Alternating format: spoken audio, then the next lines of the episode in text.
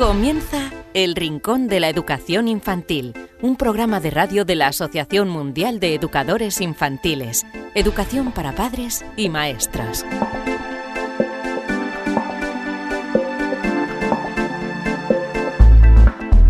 Bienvenidos todos un día más al Rincón de la Educación Infantil, en este caso el programa número 33. Bienvenidos a vuestro programa donde la única protagonista es la educación infantil. Bueno, y vosotros, también muchos de vosotros, que nos escribís. Y ahora os diremos eh, cómo podéis hacerlo. Pero lo primero es saber los temas que vamos a tratar hoy. En primer lugar, vamos a hablar del panorama docente actual. Eh, recientemente se ha publicado un libro llamado La cuestión docente a debate, nuevas perspectivas. Los autores son Javier Valle y Jesús Manso y hablaremos del rol de los docentes, su estatus, su reconocimiento, la formación si es la correcta o hay deficiencias, en fin, vamos a hablar de todo ello con eh, Javier Valle. También os hablaremos de un autor relevante del mundo de la educación, la psicóloga Elvira Sánchez nos acercará la figura de Vygotsky, nos dará datos sobre su vida y su perfil profesional relacionado con el mundo de la educación. Contaremos también con las preguntas que nos habéis enviado todos vosotros para que las responda uno de nuestros expertos, en este caso es Marisol Justo. Preguntas que nos habéis enviado a rincóninfantil.org. Y también tendremos una experiencia que nos eh, llevará a conocer cuentos europeos, porque se llama así, tras las huellas de los cuentos europeos. Eh, la autora, la responsable de este proyecto, con la que hablaremos es Eva María Velayos. Y como siempre, para terminar, os regalaremos un cuento.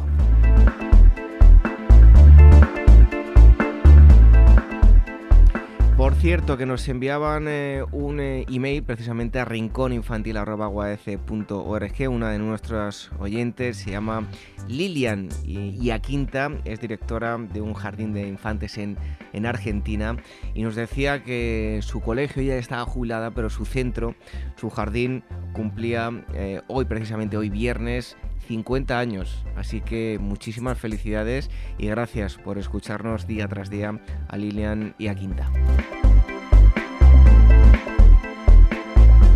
Y a vosotros os recordamos que si nos queréis eh, escuchar es muy fácil, tenéis que acudir a uaf.org, tenéis eh, un apartado dedicado a programas de radio donde vais a encontrar los enlaces a las plataformas a las que subimos el programa, que son iVoox y iTunes. Recordad que podéis escucharlo o descargarlo y escucharlo luego posteriormente cuando vosotros queráis. Eh, si vais de camino al trabajo, si estáis haciendo deporte, si estáis en casa relajados, en un parque dando una vuelta. En fin, esto es radio a la carta. Así que lo que vamos a hacer es dejaros con eh, un pequeño consejo que os interesa y enseguida estamos hablando de la cuestión docente. Recibe los saludos de quien te habla, David Benito. Quédate con nosotros.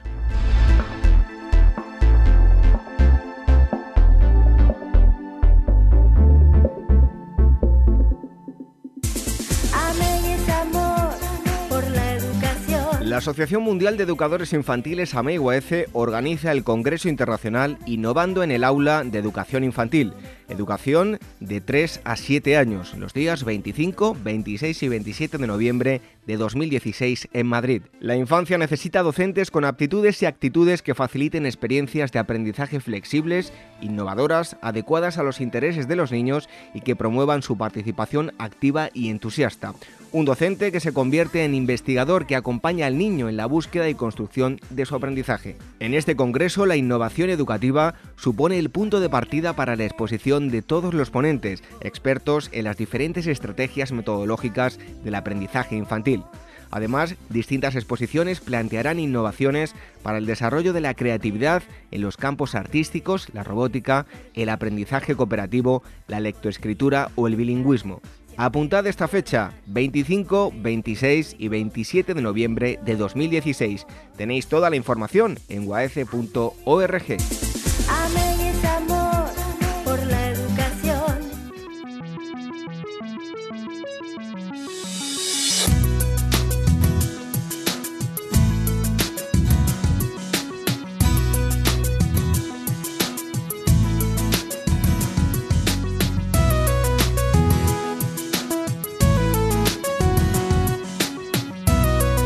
hablamos de educación siempre surgen temas eh, muy debatidos, sobre todo en estos momentos en, España.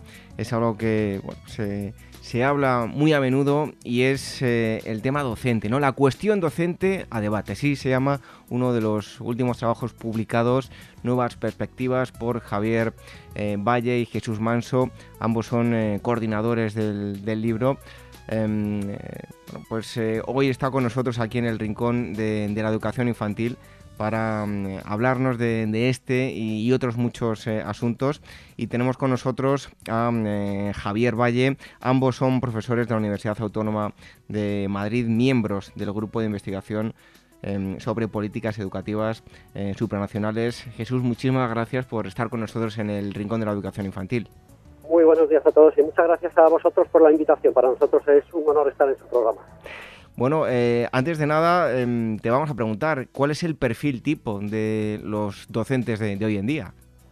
Bueno, la verdad es que el docente hoy enfrenta unos retos, tanto en la escuela como en la propia sociedad, como en el conocimiento, que le obliga a un perfil muy complejo. El docente, digamos, tradicional, eh, que con dominar una serie de conocimientos más o menos estables tenía suficiente ya no es válido en la sociedad contemporánea de hoy. Una sociedad donde el conocimiento cambia a mucha velocidad, adopta eh, vías de, acceso muy distintas y por tanto el perfil del profesional actual debe ser, además de un conocedor muy, muy eh, profundo de su materia, debe ser un gran pedagogo y debe ser una persona conocedora de todas estas nuevas tecnologías de la información y de cómo aplicarlas al aula, claramente. Eso hace y obliga a un perfil mucho más flexible, un profesor que ya no es solo aquel en el que residen los conocimientos, sino aquel que acompaña al alumno por el camino del descubrimiento de los conocimientos en la multitud de campos donde hoy se encuentran esos conocimientos. Bueno, en muchas ocasiones eh, hemos hablado con, maestros, eh, sobre todo en, educación infantil, que eh, bueno, pues no siempre han recibido el reconocimiento eh, debido. Eh, ¿Cuál es el estatus de los docentes en la actualidad y si les reconoce realmente lo, que hacen? Bueno, hay estudios como de la Fundación Europea Sociedad y Educación que sí que demuestran que la sociedad valora a, a sus profesores mucho más de lo que los propios profesores creen que se les valora. Eso no significa que se les valore todavía suficientemente. ¿Por qué? Desde luego, en mi modesta opinión, porque son una pieza clave del cambio, del cambio social, del cambio cultural, del cambio político, del progreso científico.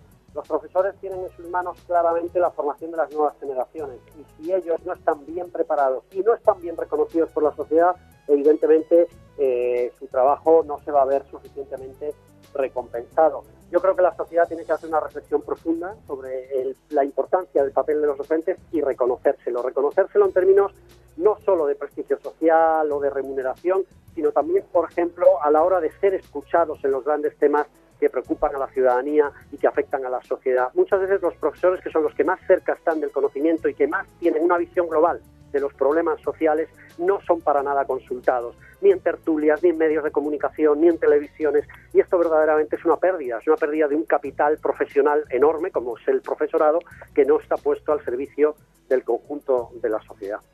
Por cierto, que no lo he dicho, eh, la cuestión docente a debate, nuevas perspectivas. Em, uno de los autores está con nosotros. Hay eh, dos coordinadores, eh, son artículos de, de, muchos profesionales, Javier Valle y Jesús Manso. no había dicho la editorial, Narcea Ediciones. Em, Javier, ¿cuáles son los roles en esto que llamamos sociedad del, conocimiento hoy en día de los docentes? Bueno, aprovecho que has hecho la, presentación en Arcea para agradecerle a la editorial todo el trabajo que han hecho en publicar este libro, que como bien señala es una obra colectiva que cuenta con catedráticos que trabajan en las facultades de formación de profesorado, cuenta con prestigiosos profesionales en ejercicio, representantes de organizaciones profesionales de la educación, ¿no? Por eso creo que el valor del libro es precisamente que da una visión poliédrica de todo lo que tiene que ver con el profesorado. De ahí su nombre. Su nombre, la cuestión docente, hace referencia a que cuando se hablan de las eh, cosas que afectan a los profesores, normalmente se habla de ellas de manera parcelada, de manera puntual, que si la formación inicial, que si el reconocimiento, que si la formación permanente, que si el sueldo, que si el prestigio, cuando realmente todos esos temas están trenzados, de manera que deben ser considerados de una forma integral, de una forma holística y podemos así hablar realmente de la cuestión docente, de todo lo que afecta a esos docentes. ¿no? Y en esa, en esa cuestión docente, un asunto central, como bien señalas, es efectivamente cuáles son los nuevos roles ¿no? en, esta, en esta sociedad del conocimiento. El rol del profesor ha mutado claramente, ya no es un transmisor solo de contenido, porque el contenido y la información no es lo mismo que el conocimiento, ¿vale? Por tanto, no debe ser solo un transmisor de contenido o de información, sino que debe generar conocimiento en los propios estudiantes. Por eso el paradigma pedagógico contemporáneo es el paradigma de la enseñanza por competencias. Hay que claramente profundizar en, eh, en este paradigma de las competencias para ofrecer a los alumnos no solo una información, sino un uso de esa información puesto en un contexto real para que sirva para la vida cotidiana en la que están. Y preparar para la vida de hoy, educar hoy, es eh, educar en el ser y en el estar que supone el mundo del siglo XXII, ni siquiera del siglo XXI, porque los chavales que están ahora en la escuela, dado también los avances biológicos y biomédicos, llegarán al siglo XXII. Por tanto, preparar a sus estudiantes es intentar anticipar lo que estará en el siglo XXII y prepararles para el siglo XXII. Prepararles para el siglo XXII es no solo darles meros contenidos repetitivos que vomitan en un examen que luego olvidan, es prepararles para seguir aprendiendo. Es el paradigma de aprendizaje permanente, es el paradigma de cómo usar la información en un contexto contemporáneo. Y ese es el paradigma de las competencias. Ese es el principal rol del profesor hoy. Y esa es una tarea difícil, cambiar el chip de ser transmisor de contenidos a generador de competencias. Esta es para mí la clave. Bueno, eh, Javier, hoy en día vemos eh, que un médico estudia su carrera y luego tiene que hacer su especialización, el famoso MIR. Eh, ¿Deberían los docentes también tener un, un, MIR, tener que pasar por él? Sin duda alguna, el acceso a la función pública docente requiere una reforma radical. No sé si un MIR o no, pero es evidente que desde una perspectiva de la cuestión docente como un todo holístico hay que revisar varias cosas en ese acceso a la función docente. En primer lugar, la propia selección de quienes entran a los programas de formación inicial, quienes entran a las carreras de magisterio. Quizá ahí ya hay que hacer también unos procesos serios de selección que no son solo unos exámenes y una nota, sino un proceso también a lo mejor vocacional, aptitudinal, como se hace en otros países como por ejemplo Finlandia. Además, evidentemente, fortalecer mucho la formación inicial con un practicum significativo hecho en unos centros que sean centros de buenas prácticas y centros excelentes. No cualquier centro vale para ser centro de prácticas, no cualquier tutor vale para tutorizar prácticas. Y también, por supuesto, una vez que ya se tiene la formación inicial, en el proceso que es el punto que ahora tú señalas en concreto, de acceder a la profesión docente, ¿no? de convertirse en profesor en ejercicio. ¿Haría falta un MIR para eso? Pues no sé si un MIR, pero lo que está claro es que la inducción de los profesores noveles en los primeros años de su trabajo determinan clarísimamente su manera de ser profesor en el futuro. Por tanto, esos primeros años noveles hay que cuidarlos muchísimo. El modelo MIR en España nos ha enseñado que en la profesión médica eso está funcionando, tiene prestigio, tiene reconocimiento en España y también fuera de nuestras fronteras. Quizá algo parecido en educación pudiera ser sensato. ¿Qué problema tiene ese modelo? El problema es, que muchos políticos no quieren decirlo, que es un modelo muy caro y muy costoso y que no sería factible implantarlo con tal cantidad de egresados que ahora mismo salen de las facultades de formación inicial del profesorado. Por eso, insisto en un tratamiento holístico integral de todo el problema. Habría que procurar una mayor selección a la entrada en la formación inicial para poder contar con menos personas que salen egresadas que además encontrarían mejor un puesto de trabajo y a esas menos personas se les podría dar un modelo de formación tipo MIR, tipo inducción, verdaderamente prestigioso y con el cual adquiriesen las competencias para ejercer como profesores en un contexto tan complejo como es la sociedad de hoy. Bueno, eh, ya en, eh, generalizando mucho, tanto en la educación infantil como en posteriores etapas y entroncando con esto que nos contaba, el profesorado de hoy en día eh, sale totalmente preparado o requiere seguir haciendo pues mucha más formación activa para bueno, pues estar bien preparado de cara a, su trabajo. Es evidente que no, pero ni el profesor ni ninguna profesión hoy. En un mundo contemporáneo donde el conocimiento tan, cambia tanto y tan deprisa, ningún profesional sale formado de manera definitiva. Como decía antes, en el paradigma contemporáneo del aprendizaje permanente, uno tiene que estar constantemente aprendiendo. Lo que sí es cierto es que la formación inicial debiera estar más orientada precisamente a ofrecer a los maestros esas herramientas para que pudieran seguir aprendiendo en el futuro. Un ejemplo es que todavía hoy las facultades de formación inicial del profesorado no se hace suficiente hincapié en este modelo de formación por competencias y se siguen todavía transmitiendo modelos de enseñanza demasiado tradicionales, demasiado alejados del contexto que necesita la sociedad del siglo XXI. ¿Salen mal preparados nuestros maestros? No. ¿Podrían salir mejor si se hiciera más hincapié en el modelo competencial y se les hiciera más énfasis en la necesidad de seguirse formando permanentemente? Sin ninguna duda, esto sin ninguna duda. ¿Hay campo para la reforma y para la mejora eh, formativa? Sin ninguna duda. Sobre todo en ese campo de las competencias y le voy a decir también en el campo de la reflexión. Sobran a veces muchos elementos tecnocráticos, tecnológicos, eh, si quiere, de campos que son eh, como muy protocolizados y se, se enseña mucho sobre el cómo hacer cosas en el aula y se aborda poco en la formación inicial la reflexión sobre el para qué hacer eso, por qué educar, qué es el hombre, el ser humano como persona a la que hay que educar. Creo que esas reflexiones son importantes en un mundo tan complejo y creo que las facultades de formación inicial de profesorado eh, a muchas les faltan contenidos en esta dirección reflexiva, en esta dirección de hacerse preguntas los maestros en una sociedad tan compleja. Bueno, pues si quieren eh, obtener más información, profundizar en este asunto del que estamos hablando, les recomendamos la cuestión docente a debate, nuevas perspectivas, ambos em, coordinadores de esta publicación, editado por eh, Narcea Ediciones, son Javier Valle y Jesús Manso. Javier ha estado con, nosotros em, hablándonos de, estos aspectos y como les digo, si quieren profundizar, pues pueden hacerlo en esta publicación. Javier, muchísimas gracias por haber estado con nosotros aquí en el Rincón de la Educación Infantil. Muchísimas gracias a ustedes y muchísimo ánimo a todos los oyentes y a todos los maestros, porque sin duda alguna ejercen una de las profesiones más bonitas del mundo muy compleja, pero sin duda alguna eh, la más bonita. Mucho ánimo para todos. Un fuerte abrazo y hasta pronto, Javier. Muchísimas gracias a ustedes.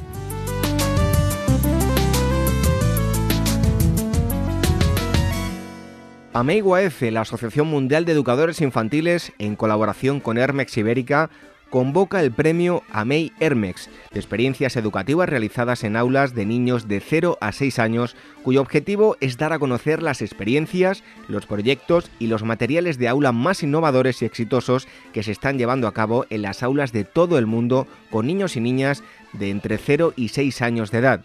Hay dos categorías, experiencias con niños y niñas de 0 a 3 años y con niños y niñas de 0 a 6 o 7 años. El trabajo ganador de cada categoría recibirá 1.000 euros y además asistirá al Congreso Internacional celebrado en Madrid, innovando en el aula de educación infantil los días 25, 26 y 27 de noviembre de 2016. Tenéis toda la información en uaf.org. El Rincón de la Educación Infantil, la radio de la Asociación Mundial de Educadores Infantiles.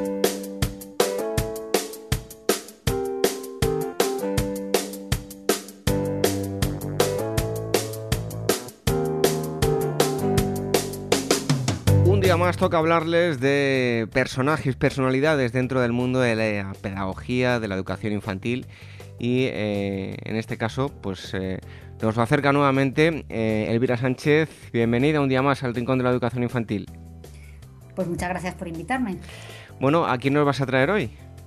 Pues mira, hoy me he hecho las maletas y me he ido hasta Rusia. Bueno, ya me gustaría a mí hacer eso, pero bueno, hoy me he ido hasta Rusia, hasta la Rusia de principios del siglo pasado, para traeros a Vygotsky, a Lev Semyonovich Vygotsky.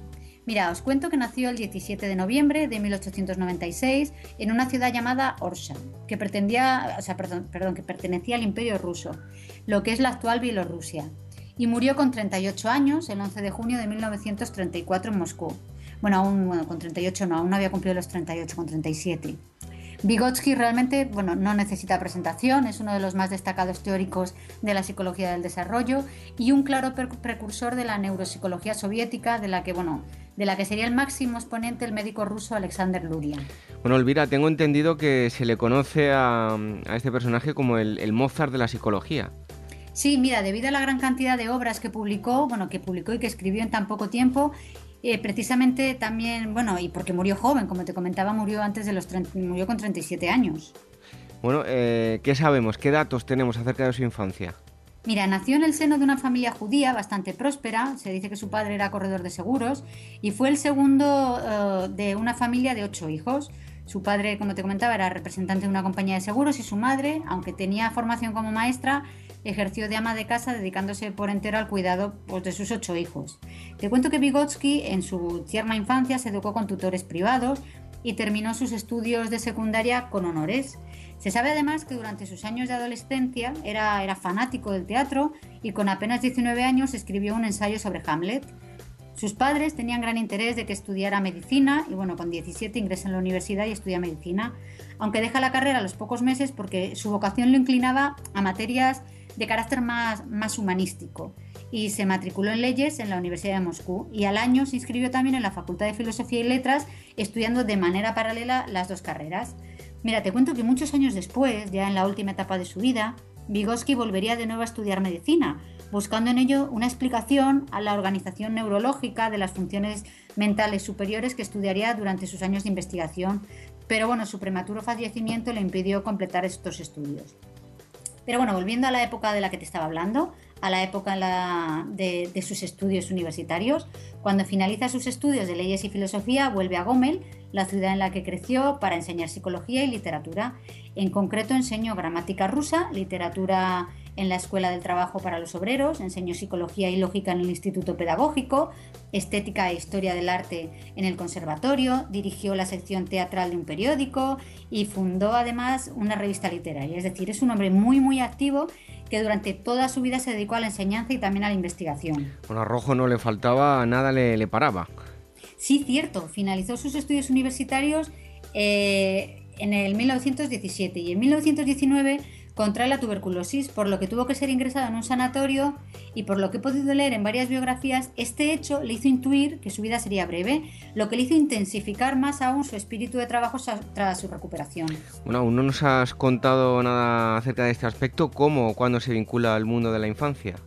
Mira, en el Instituto Pedagógico, eh, donde te he comentado que enseñaba psicología y lógica, eh, creó un laboratorio de psicología para estudiar a los niños de las escuelas infantiles que presentaban retrasos en el aprendizaje y de ahí obtuvo el material fundamental para su libro Psicología Pedagógica, publicado en el 1926.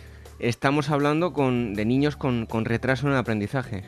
Sí, bueno, él realmente empezó centrándose en niños con retraso. De hecho, él mismo, con 29 años, creó un laboratorio de psicología para la infancia anormal, transformado luego en el Instituto de Defectología Experimental que él mismo eh, tendría la misión de presidir.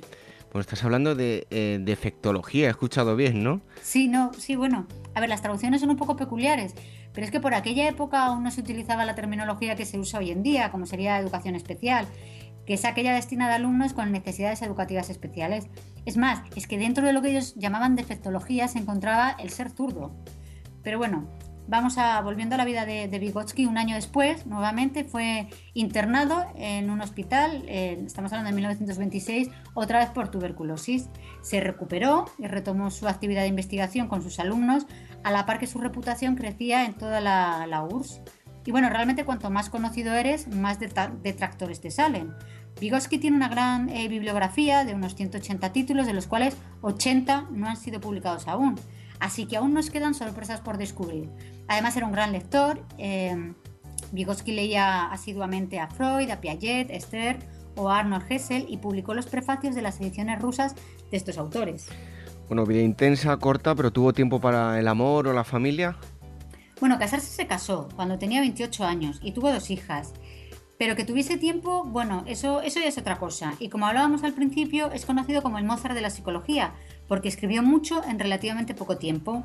Siempre activo, en 1933 emprendió una gran síntesis de su obra para responder a las diversas críticas en su contra y en la primavera de 1934 dictaría ya desde la cama del hospital el último capítulo de esta obra, eh, publicada poco después de su muerte con el título Pensamiento y lenguaje.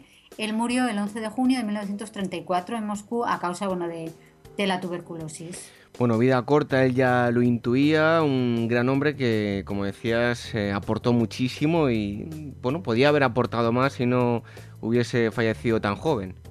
Pues sí, mira, realmente fue una gran pérdida porque, porque realmente aún le quedaba mucho por hacer.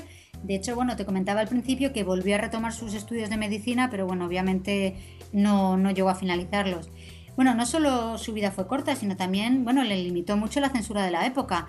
Las teorías de Vygotsky han tenido una gran difusión casi tras medio siglo después de ser publicadas, bueno, o, mejor dicho, de, ser escritas, y constituye uno de los paradigmas que más influencia ejerce en la psicología, la psicopedagogía actual. Y como te comentaba antes, aún hay cerca de 80 manuscritos sin publicar porque el autor, bueno, no le dio tiempo a revisarlo. Así que este autor, aunque murió hace más de 80 años, en concreto, bueno, 82, pues aún tiene muchas sorpresas que aportar. Bueno, pues aún mucho por descubrir acerca de Vygotsky y todos sus eh, escritos. Hoy nos ha acercado Elvira Sánchez, eh, psicóloga, su eh, biografía, sus datos más personales y también a nivel profesional. Elvira, muchas gracias. Te esperamos pronto aquí en el Rincón de la Educación Infantil. Pues aquí volveré encantada.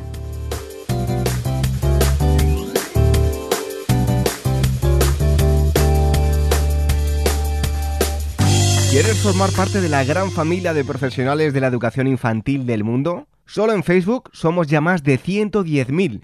Asociate hoy mismo y empieza a disfrutar de gran cantidad de ventajas de las que ya disfrutan maestros como tú. Y cuantos más seamos, más podremos hacer por mejorar la calidad de la educación que reciben los más pequeños. Todos los detalles en la web de la Asociación Mundial de Educadores Infantiles www.uaece.org. El Rincón de la Educación Infantil, la radio de la Asociación Mundial de Educadores Infantiles. Y en este momento del programa es el turno de las preguntas, preguntas que nos enviáis todos vosotros a rincóninfantil.org para que las contesten nuestros expertos. Hoy tenemos nuevamente a eh, Marisol Justo. Bienvenida un día más aquí al Rincón de la Educación Infantil. Encantada, como siempre, de estar con vosotros, David. Bueno, pues vamos con la primera pregunta que nos llega hoy desde Barcelona. Nos escribe Antonio y nos dice lo siguiente. El otro día leí un artículo que hablaba de los beneficios de que un niño juegue en la naturaleza y se ensucie o pinte y se ponga perdido. Eh, por lo general los padres pretenden que sus hijos estén más controlados, cada vez tienen menos tiempo para ir a jugar al aire libre y nos pregunta, ¿no resulta beneficioso darles más libertad y que se ensucien sin problema?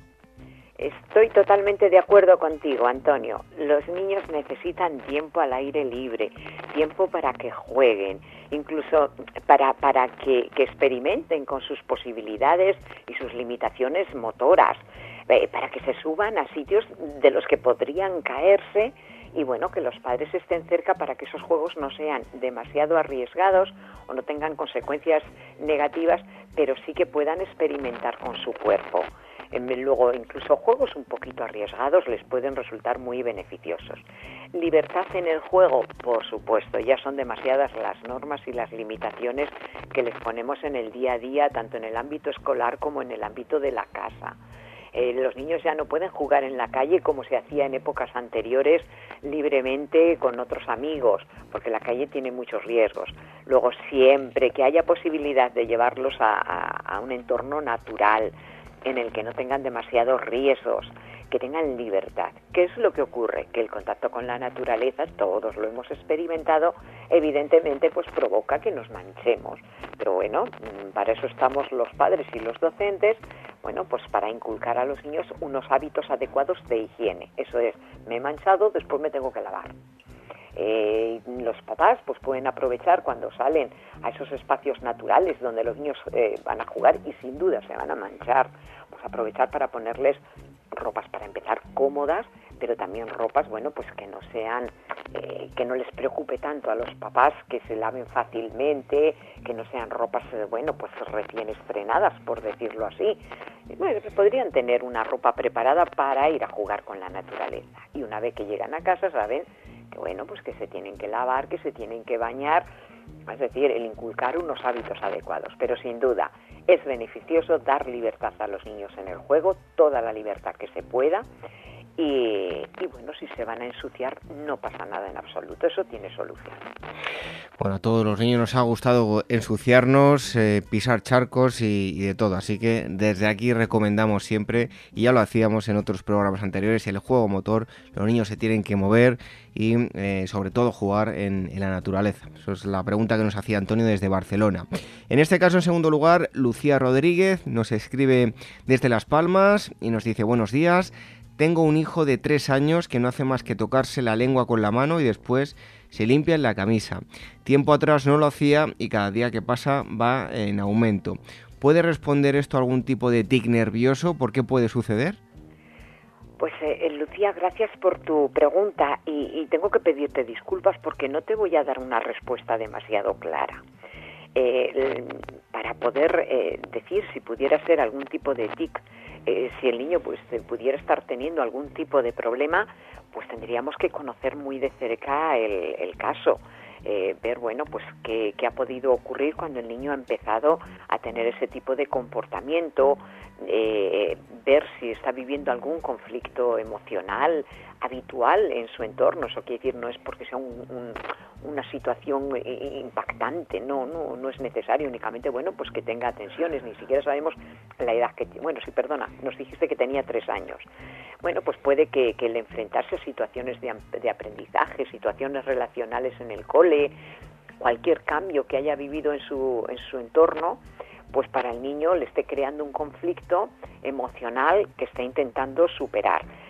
Yo, mm, mi consejo es que de entrada le preguntes al pediatra para descartar que eh, no pudiera existir ningún tipo de problema fisiológico, por decirlo así, y puedes consultar con un profesional si ves que esta conducta, eh, como tú me dices, eh, va en aumento.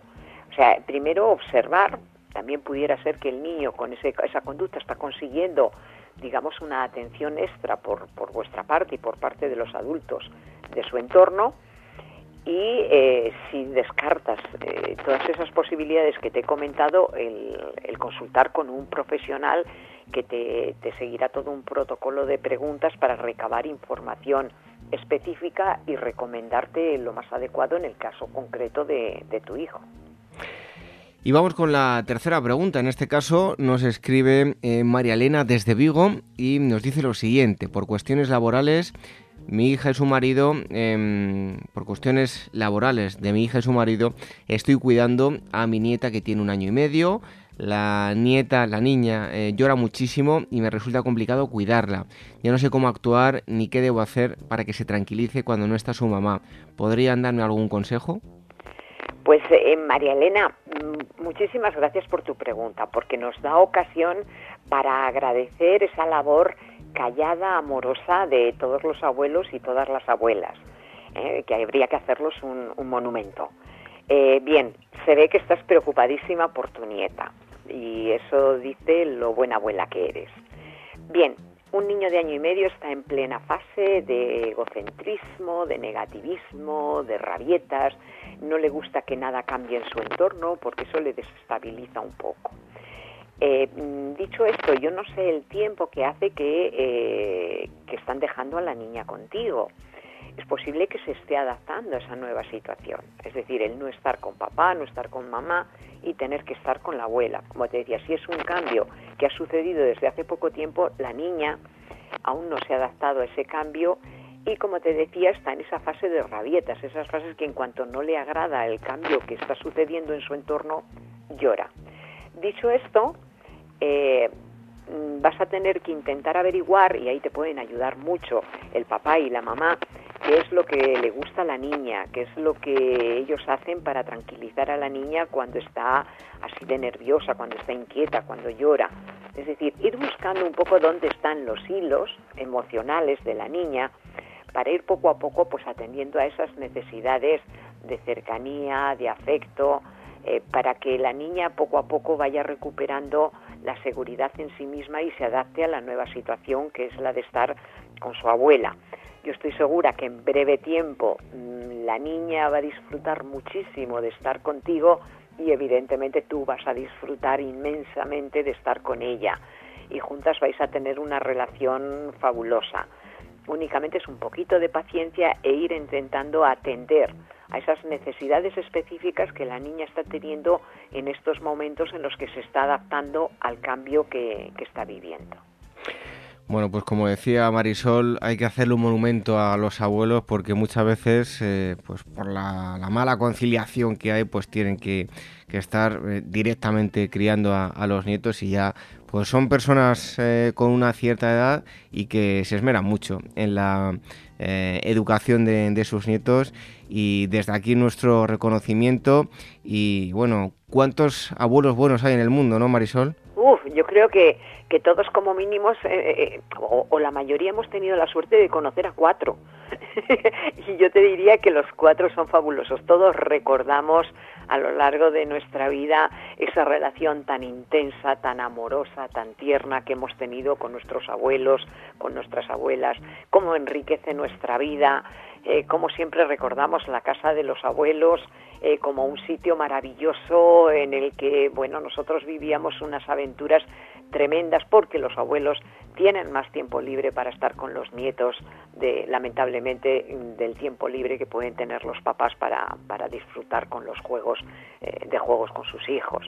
Luego mm, todos hemos tenido abuelos maravillosos y sin duda esos abuelos siguen existiendo. Cada vez más jóvenes o, parecemos eh, más jóvenes, yo me sumo porque soy abuela, por eso hablo también de las abuelas, evidentemente, pero seguimos eh, manteniendo esas relaciones tan especiales con, con, nuestros nietos. O sea, especial es tener un hijo en la vida de, una, de un ser humano, pero tener un nieto lo hace muchísimo más especial aún. Además, Marisol, eh, un poco hablando ya en tono de broma, unos padres cuando tienen a sus hijos pues pasan su etapa de educación, de ser duros con ellos, pero cuando uno ya es abuelo, más que criar a sus nietos, ya tiene licencia para malcriarlos, ¿no? Bueno, yo siempre he dicho que, que precisamente la misión de los abuelos es relacionarse con, con los nietos sin tener que educarlos. No es su misión, es responsabilidad de los padres tampoco es cuestión de malcriar, pero digamos que es eh, poderse eh, relacionar con los nietos sin estar estableciendo límites continuamente, sin tener que estar regañando. Eh, digamos que es una relación intensamente amorosa. Por otra parte, cuando los abuelos ya tienen una edad en la que ya tienen muchísimas más experiencia, más experiencia en la vida, ya no tienen esa ansiedad e intranquilidad que, que, provoca un poco la juventud, el ser inexperto. Entonces la relación es mucho más tranquila y se, usa, se, se basa muchísimo más en lo único que verdaderamente es relevante en una relación, que es el, el afecto incondicional, el amor incondicional a, a los nietos. Esas son las preguntas que nos han eh, enviado. Les damos las gracias Antonio desde Barcelona, Lucía Rodríguez desde Las Palmas, a María Elena, que nos escribía eh, desde Vigo.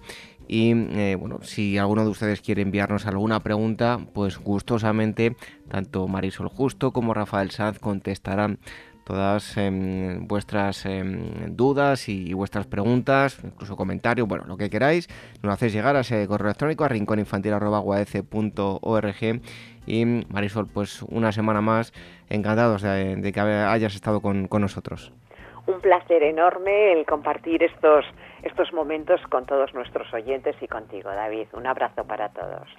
Un fuerte abrazo.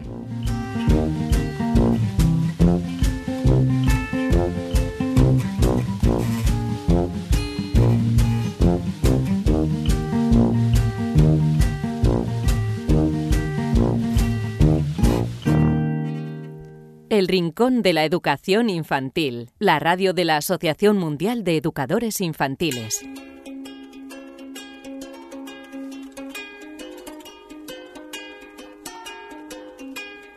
Y es el momento en el que os hablamos de experiencias, experiencias que se han llevado en, diversos centros. Ya sabéis que si tenéis alguna y no las queréis contar, tenéis una eh, dirección de correo electrónico a vuestra disposición que es rincóninfantil.org. Nos escribís y nos ponemos en contacto con vosotros para que nos contéis la experiencia ¿Cómo va a hacer en este caso Eva María Velayos? Ella es maestra de educación primaria, especialista en educación musical, es creadora del proyecto Tras las huellas de los eh, cuentos europeos y para ella mm, resulta eh, primordial fomentar la lectura motivando las emociones. Esta experiencia de la que os hablamos se llevó a cabo en el Centro Camilo José Cela, en el eh, Arenal, en Ávila, España, y como digo, hoy está con nosotros Eva María. Muchísimas gracias por estar en el Rincón de la Educación Infantil. Hola, buenos días. Bueno, lo primero de todo, haznos una breve descripción de esta experiencia, eh, como decía, eh, tras las huellas de, los cuentos europeos. Sí, bueno, pues principalmente surgió por las necesidades que, veíamos en el cráneo de, fomentar esa lectura, ese hábito lector sin que fuera obligatorio. Y, bueno, pues ideé eh, un viaje utilizando el símil ese de que cuando, cuando leemos realmente viajamos pues, pues utilizando ese símil, pues realicé un viaje alrededor de los 28 países que componen la Unión Europea y entonces pues eh, la idea era que cada vez que nosotros leíamos eh, pues sumábamos una huella. Esa huella eh, equivalía a 20 kilómetros de los 20.000 que había trazado en ese, en ese recorrido. Y, y entonces el reto era en dos años leer toda la comunidad educativa, o sea, contando con familias, eh, maestros y alumnos, pues mil libros. Y la verdad que se consiguió, se consiguió con creces. Y luego ya no solamente mm, el hecho de, que en cada país nos encontráramos un cuento típico de, la, de, la, cultura de ese lugar, sino que a nivel de todas las asignaturas era un poco también globalizar un poco el hecho de aprender un poco de cultura a nivel de todas las áreas curriculares sobre ese país. Bueno, ¿a niños de, qué edades se destinó este, esta experiencia? Pues el CRAC mm, es un centro de educación infantil y primaria, entonces desde los 3 años hasta los 12. Lo único que, claro, hay que entender que los niños de 3 años, 4 o 5, que todavía pues no están iniciados en el hábito lector, como lectores, pues, pues cuentan con, con la ayuda de, de su maestra tutora y, por supuesto, con sus padres en casa. Muy bien, Eva María, pues cuéntanos ahora, eso sí, el, desarrollo de la experiencia, ¿cómo la llevasteis a cabo? Bueno, pues yo me encargué de, eso, como te decía antes, de la idea y de, y de coordinarla. Y entonces, pues eh, utilizábamos mucho también el aula virtual de, del centro para que todos los profesores pues estuviéramos, aparte de las reuniones que teníamos, pues era la forma de colgarles toda la información, de cada país tenía una carpeta y en esa carpeta les iba colgando pues eso, el cuento, eh, como además es un centro que está hermanado con Francia, pues también si había versión en francés de ese libro, pues se la ponía en francés, en inglés y, en castellano, claro, para que lo trabajaran. Y luego pues diferentes enlaces, web, para, para trabajar ese país respecto a todas las áreas. Y bueno, pues luego teníamos una mascota, que también es como un guiño, pues al, al hecho de tener diferentes edades con las que trabajar, pues como que a los niños pequeños se les motiva también un poquito más, pues teniendo a lo mejor una mascota o, un personaje que pues que nos vaya guiando un poco, ¿no? Entonces en este caso, pues eh, como la zona en la que está situado el CRA son tres localidades en plena sierra, pues entonces el personaje elegido fue una ardilla a la que bautizamos Camila y entonces era la que nos iba guiando un poco por, por ese recorrido y cada vez que llegaba a un país pues nos escribía una carta nosotros la eh, cada luego cada tutor pues la leía con, sus alumnos y entonces era pues una forma de ir trabajando todos a la vez un poquito juntos. Y luego pues eso eh, cada eh, las familias los maestros y los niños pues cada uno eh, cuando uno viaja tiene un pasaporte no pues en nuestro caso teníamos un pasaporte lector en el que íbamos sumando también pues esos sellitos que era cada libro leído era una huella y era un sello en nuestro en nuestro pasaporte y ahí pues también íbamos contabilizando un poco pues las lecturas individuales, porque luego todo esto también se llevó a cabo por los pasillos del centro, entonces yo me encargaba de colocar todas las huellitas que iban dejando los niños que iban leyendo y teníamos un código de color. Los maestros teníamos huellas verdes, los niños tenían huellas amarillas y los papás y las mamás tenían huellas naranjas. Entonces también es una forma de visualmente ir contabilizando un poco pues estadísticamente eh, qué grupo de la comunidad es más lector o algo así. Y luego, pues bueno, las familias también hacían eh, una recomendación, igual que los niños al terminar un libro y sumar esa huellita, eh, hacían una, una, pues una ficha de lectura, por así decir, pues las familias también digamos que recomendaban pues los libros que habían leído entonces bueno pues se creó algo muy bonito porque familias que incluso hacía mucho que no leían pues se sumaron notablemente a, a, este proyecto claro los niños pues eso al ver que en casa se lee pues ellos también leen no y si los maestros leen pues claro pues pues también entonces pues fue muy enriquecedor la verdad bueno, en cuanto a la metodología empleada, ¿qué nos puedes contar? Si hay algo que lo caracteriza, desde luego es eh, la constancia y la puntualidad fundamentales para llevar a cabo este proyecto, ¿no? Pues sí, porque claro, más o menos todo esto está muy estructurado, así contado así un poquito y demás, parece que es muy fácil, pero pero son muchas horas de, trabajo para que esté todo muy coordinado, porque luego, pues eso, había otros compañeros, profesores también, maestros, que, se dedicaban pues eh, a tener en cuenta las, bibliotecas, a tener todos los préstamos al día y demás, el programa AVIS, que también funcionábamos con él. Otro compañero pues se dedicaba a, en la página web del centro a ir poniéndonos un poco el contador de, de por dónde iba la ardilla con unas imágenes representativas del lugar. Entonces, bueno, pues un poquito entre todos también, no solamente una idea eh, cuenta con la persona que lo desarrolla y, y que se implica mucho, sino luego también el apoyo de, del resto pues es fundamental, claro. Bueno, y a todo el que, el que nos esté escuchando, que quiera, eh, bueno, que se haya planteado, le haya gustado la idea, quiera ponerla, ponerlo en práctico en su centro, en cuanto a los recursos, muy complicado llevarlo a cabo, mm, ¿qué es lo que se necesitó? Pues no, nada complicado, porque solamente utilizamos cartulina, papel, o sea, materiales básicos en, en un cole para llevar a cabo las huellitas y demás, los sellos. Y, bueno, luego pues los recursos informáticos a la hora de ir subiendo todos los materiales a la web, pero bueno, que esos en caso de que no hubiera, porque bueno, pues por las circunstancias del centro no tuvieran, pues siempre se puede paliar de otra manera, o sea que, que realmente monetariamente no, no supone un gran esfuerzo. Bueno, ya para terminar, eh, después de haber llevado a cabo las conclusiones, nos has explicado esa, llevar a cabo la experiencia, nos has explicado el, desarrollo. Eh, cuéntanos ahora sí las conclusiones. Em, esas, eh, bueno, em, em, imagino que, positivas, ¿no? Después de, haber llevado a cabo la experiencia.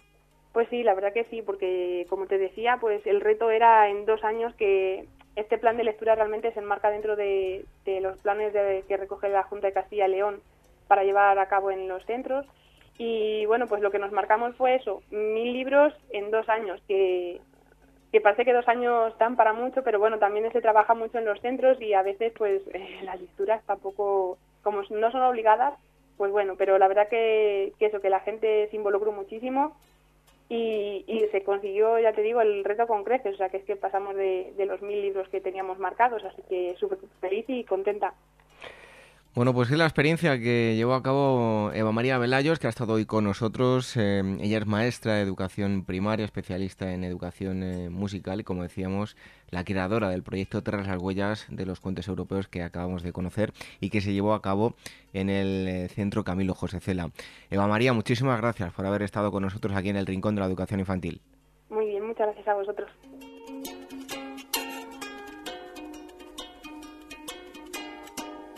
Nuestro Twitter, arroba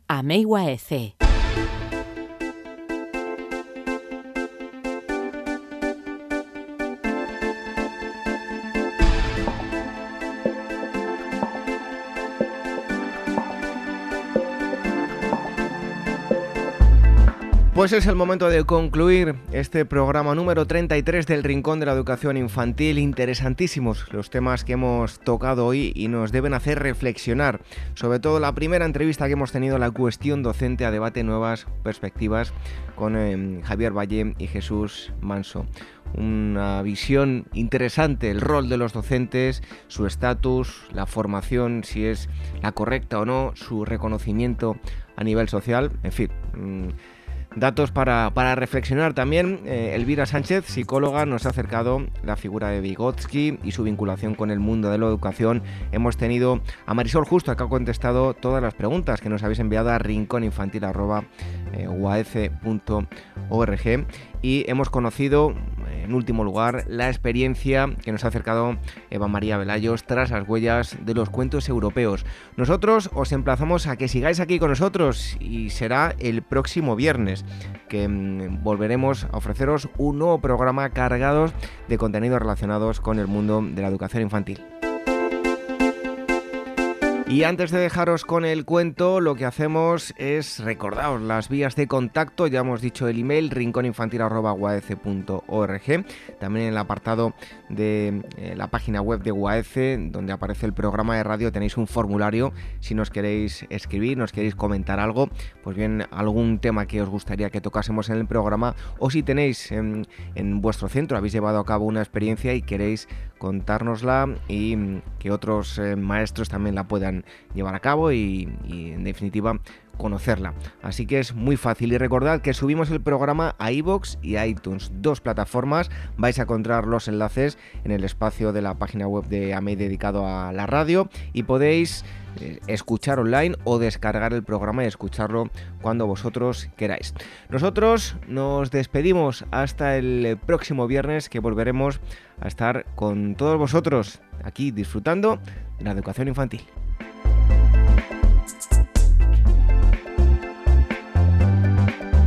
El Rincón de la Educación Infantil, la radio de la Asociación Mundial de Educadores Infantiles. Esta es la historia de un grillito inquieto que le decían Pepe.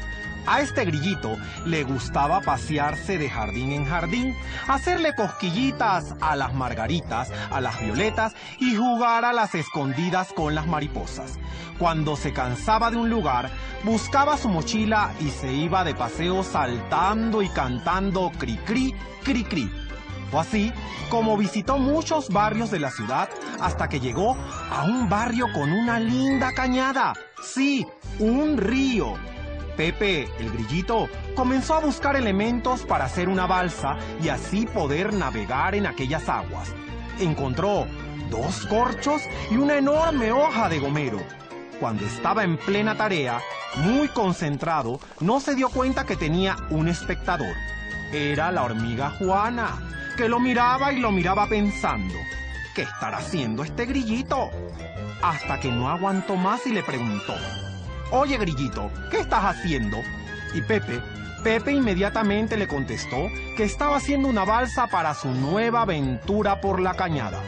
¿Quieres acompañarme? Viajo solo. Muy contenta, la hormiguita buscó su mochila y se preparó para realizar la fantástica hazaña. Cuando estuvo todo listo, empujaron la balsa al agua, subieron a la misma y comenzó el viaje. Durante el trayecto, los viajeros tuvieron varios obstáculos, troncos, botellas, grandes cascadas que hicieron temblar la embarcación. Una vez que superaron todas las dificultades y disfrutaban del paseo muy tranquilamente, escucharon, ¡Hey! ¿A dónde van en eso? Era la langosta titina, a la que no le gustaba perderse de nada. Y antes de que le respondieran, ya había dado un gran salto, haciendo caer al grillito y a la hormiguita al agua.